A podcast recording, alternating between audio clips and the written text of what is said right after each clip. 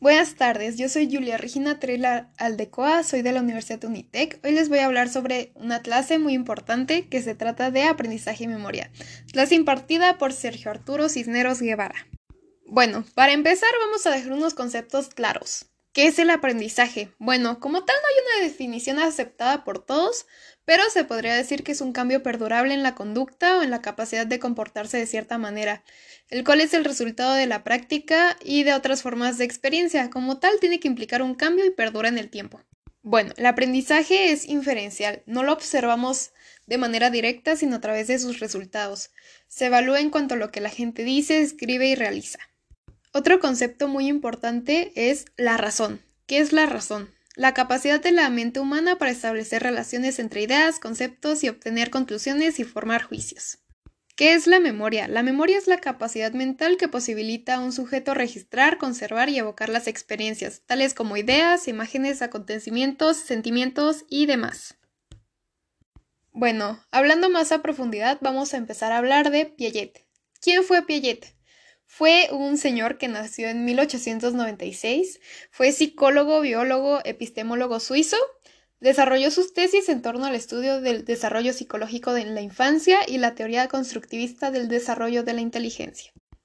Él tuvo varias teorías, pero hoy les voy a hablar de una más específica que es la teoría del desarrollo del pensamiento y se separa en dos procesos. El desarrollo. ¿Qué es el desarrollo? Está relacionado con los mecanismos de acción, y pensamientos que correspondan a la inteligencia.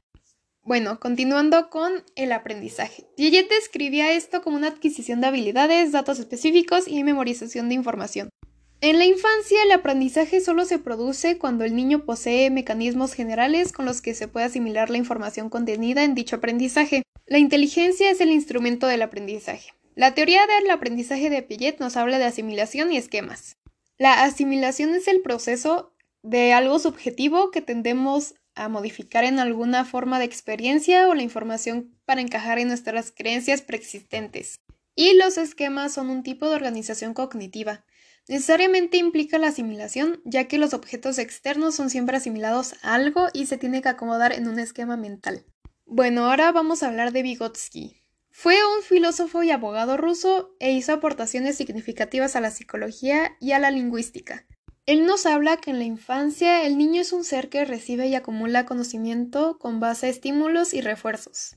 El niño es un sujeto activo que construye su conocimiento desde adentro, gracias a la continua exploración del medio que lo rodea y a través de los procesos de asimilación y acomodación, que le permite avanzar hacia esquemas mentales más complejos. Cuando las experiencias de un niño sobre su entorno no encajan en la estructura mental que se produce en él, una situación de confusión llega a suceder. Cuando las experiencias de un niño sobre su entorno no encajan en su estructura mental, se produce en él una situación de desequilibrio y confusión. En un primer plano se produce una asimilación del estímulo sin que esto constituya un cambio en la estructura mental. Pero posteriormente, dentro de un proceso de acomodación, se modifica la estructura para incorporar los nuevos elementos, logrando así un equilibrio. Y la acomodación implica una modificación de la organización actual en respuesta a las demandas del medio. En resumen, la acomodación se refiere al proceso de modificar los esquemas para acomodarse a la nueva información. Podemos concluir que cada persona aprende de diferente manera y de acuerdo a la etapa que está viviendo. También para que se obtenga un aprendizaje significativo se necesita experiencia. También debemos de tener paciencia con los niños porque ellos apenas están formando sus esquemas mentales. Entonces hay que ayudarles con eso. También es fundamental que el niño tenga experiencia para que tenga un aprendizaje significativo y pueda recordar eso y quede un aprendizaje muy marcado. En fin, el aprendizaje es muy fundamental para nuestras vidas, ya que sin el aprendizaje, quién sabe cómo serían nuestras vidas y pues seguimos aprendiendo.